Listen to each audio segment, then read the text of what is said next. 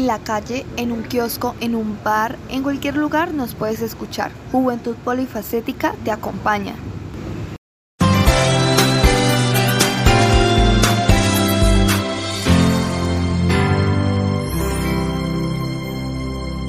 Buenos días, queridos oyentes. Bienvenidos a nuestro programa Juventud Polifacética. En cabina nos encontramos Andrea Amado, Jetsi Becerra y quien les habla, Laura Oliveros. En el presente día hablaremos del coronavirus. Vamos a informar y a responder las dudas más usuales que tenemos frente a esta enfermedad.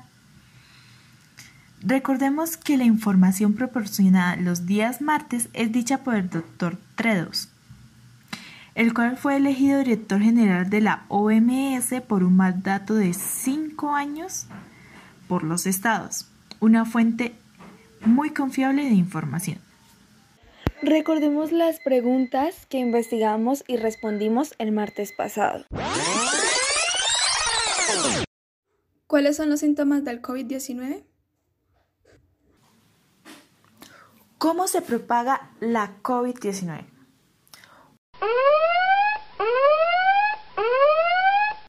Recordemos que si va a salir de su casa, ya sea a trabajar o a ir de compras, nunca pase por alto los protocolos de bioseguridad en caso de que el local al que desea entrar no los tenga, es mejor que se retire del lugar. Bueno, sin tanto rodeo, empecemos con las dudas seleccionadas para el día de hoy. En el transcurso de pandemia hemos llegado a escuchar mucho las palabras aislamiento, cuarentena y distanciamiento. Día a día millones de personas alrededor del mundo se están confundiendo cada vez más con estas tres palabras. La verdadera pregunta sería, ¿sabemos qué implican estas palabras en tiempo de pandemia?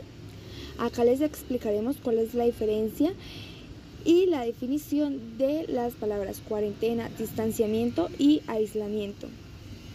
La cuarentena significa restringir las actividades o separar a las personas que no están enfermas pero que pueden estar expuestas al virus.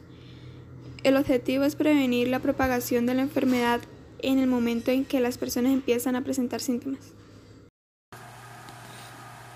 Muy bien descrito, Daniela. Ahora pasaremos a la palabra distanciamiento, la cual es más que nada usada. Cuando la persona va a un lugar público, el distanciamiento físico significa estar físicamente separado. La OMS recomienda mantener una distancia de al menos un metro con los demás. Es una medida general que todas las personas deberían adoptar, incluso si se encuentran bien o no han tenido exposición al COVID-19. Una de las dudas que surgió al inicio de la pandemia fue, ¿puede un animal doméstico u otro animal contagiarse de COVID-19? Si bien es cierto, varios expertos negaron esta hipótesis, pero acá les explicaremos más a fondo este tema. Varios perros y felinos han dado positivo a las pruebas para detectar el COVID, después de haber estado en contacto con humanos infectados. Además, Parece ser que los hurones son susceptibles a la infección. En condiciones experimentales, tanto los gatos como los hurones pueden transmitir la infección a otros animales de la misma especie. Sin embargo, no existen datos probatorios de que estos animales puedan transmitir la enfermedad al ser humano y propagar el COVID-19. El virus se propaga principalmente a través de las gotículas que despide una persona infectada al toser, estornudar o hablar. También se ha detectado el virus en visiones criados en granjas que probablemente habían sido infectados por trabajadores. En algunos casos, los visiones infectados por seres humanos han transmitido el virus a otras personas. Son los primeros casos notificados de transmisión del animal al ser humano. Recordemos que se sigue recomendando que las personas enfermas de COVID-19 y las personas que están en riesgo de contraer la enfermedad Limiten el contacto con los animales de compañía y otros animales. En el manejo y cuidado de los animales siempre deben tomar las medidas básicas de higiene, a saber, lavarse las manos después de manipular a animales, su comida o artículos, así como evitar pescar. La OMS realizará seguimiento de los últimos estudios sobre este tema y otros relacionados con el COVID-19. Actualizará la información a medida que disponga de nuevas conclusiones.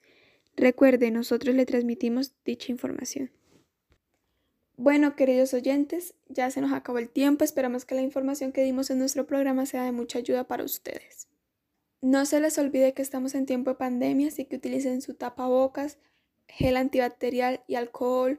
Eviten las aglomeraciones para así salvar no tan solo su vida, sino la de las demás personas que lo rodean. Tengan una feliz tarde y nos vemos en la próxima emisión.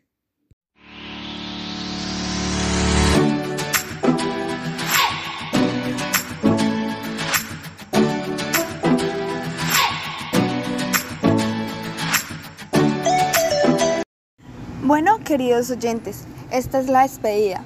Recuerden, martes, jueves y sábado deben estar en sintonía con nuestro programa, porque la juventud es el presente y llegaremos a ser el futuro.